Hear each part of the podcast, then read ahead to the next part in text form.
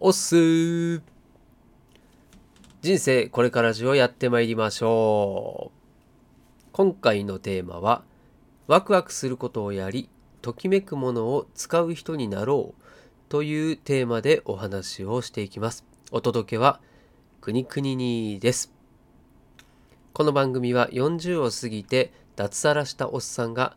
ああだこうだ言いながら頑張っているあなたの背中を押したり押されたりするそんな番組です。はい。では早速テーマのお話でございますけれども、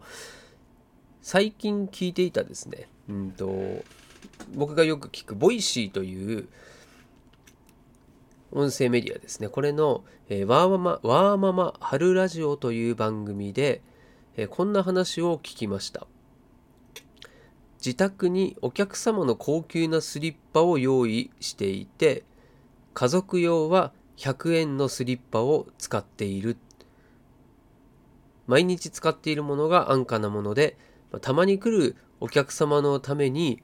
こう高級でおしゃれなスリッパはこうほぼ使わないで、えー、置いてあると。いうそういう内容だったんですけれども、まあ、自分にもですねこれは思い当たる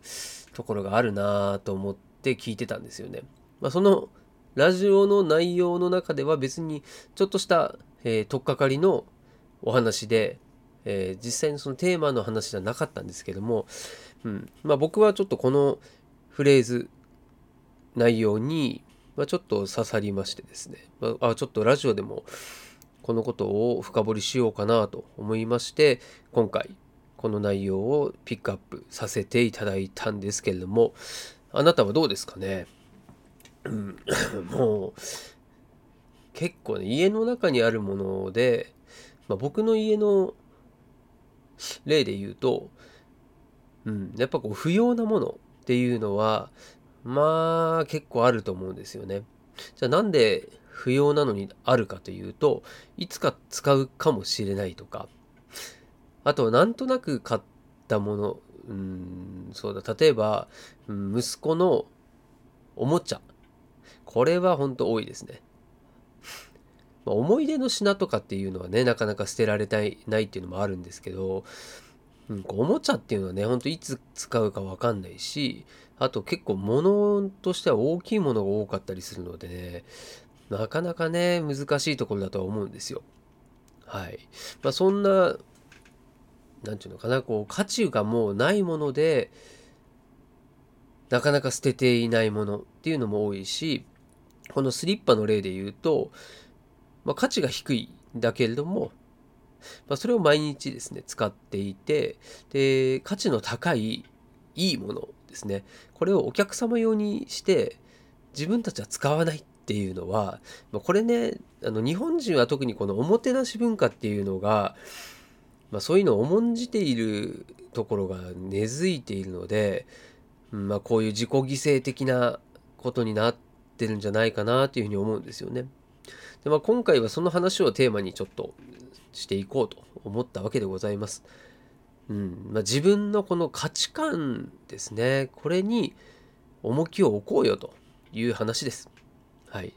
でまあ今の、ね、スリッパの例を、まあ、からちょっと紐解いていくと、まあ、この買い物というところなんですけどね安いものとときめくけど高いもののどちらを買うかっていうですよ。はい。ね、これは、まあ、難しいんですよね。そのお金にも限りがあるしな高いものばっかり買ってたらまあ僕の場合だったらね妻に何そんなお金使ってんのって言われるだろうしましてやね無職で稼いでもいないわけですから、うん、それはやはりその選択はしなくちゃいけないと。はい、だけれどもじゃあ例えばその、えー、食べ物で言うと美味しくないけど安いものもしくは高いけど美味しいものこれって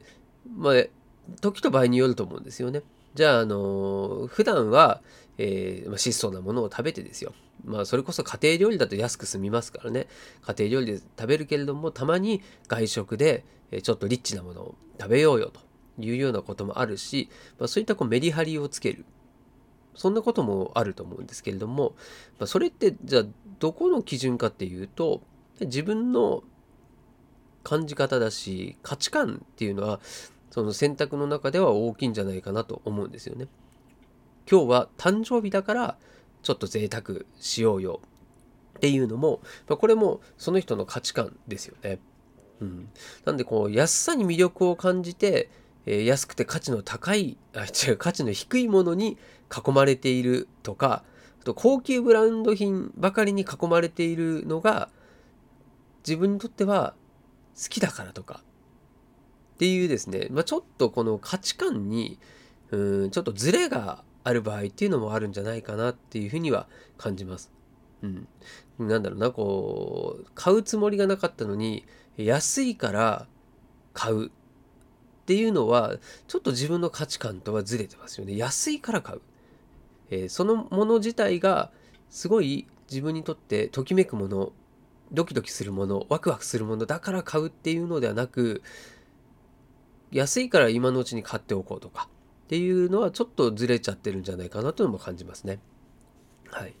なのでまあその商品に対して自分がどう感じているのかということよりも安いとか高級なものに価値を感じていて自分を置き去りにしているという状況になってるんじゃないかなと思います。うん、なのでまあ値段とか周りの人の目をこう気にせずに選ぶという価値観として、自分はどれに価値を感じるのかワクワクするのかときめくのかまあ、ここに重点を置くべきじゃないかなというふうに、まあ、改めてちょっと気づかされたというかもう一度ね意識しようと思ったわけです。はい、でね、まあ、ちょっと話が変わりますけど、えー、片付けで言うとそうこんまりさんって言いましたよね。あの片付けコンサルタントでおなじみの、えー、近藤まりえさんですね。その方の著書えーと、人生がときめく片付けの魔法という本。今確かこれの続編も出ていたはずなんですけれども、まあ、僕この本を結構前に読んでですね。ですごい、ま、納得したというかなるほどこういう考え方はいいなっていうふうには思ったんですね。まあ、今ねアメリカの方でも大ブレイクした方なのでまあ、この片付けっていうのは日本人もそうだし外、まあ、海外の人もそうなんでしょうけど、まあ、どこでも教わらないっていう話ですよね。はいま、それでその捨てるものの基準っていうのは、ま、自分がときめくかどうかで判断すると。でこのときめきってね結構あの何て言うのかなこれどこのときめき基準がどうなのかっていうのを自分で結局は決めなきゃいけないんですけど、まあ、このうんときめきで選ぶ片付けを推奨しているっていうところで、この方法でね、片付けをするのであれば、その買い物をする時に、ときめくものばかりを買っていればいるほど、要はあの捨てるものがそもそもないので、まあ、幸せになるんじゃないのっていうことですよね。まあ、全くゼロじゃないですよね。その期間が経てば、買った時はときめいたけど価値が下がってもしくはもうそれの期限、賞味期限、賞味期限じゃない、使用期限が切れていて使わなくなるっていうものもあると思うんですけども、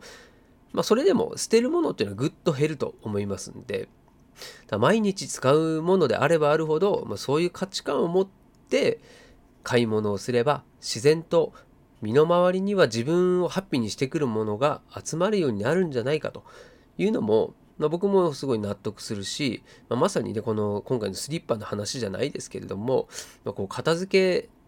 ていう目線で見てもですね、うん、やはり自分のこう価値観ここに重点を置く方がいいというふうに感じました。でこれはですね仕事とか人間関係も同じだと思っ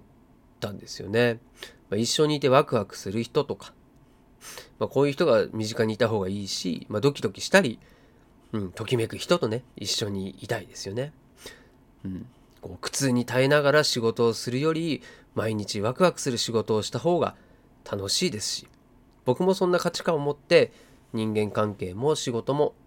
お金の使い方も選択していきたいなと思ったというお話でした。はい。まあそんな感じでちょうど時間も終わりそうですので、はい、まあ、この話を聞いてですね、もう一度自分の選択の仕方についてですね、価値観を確かめてみてはいかがでしょうか。ではまた。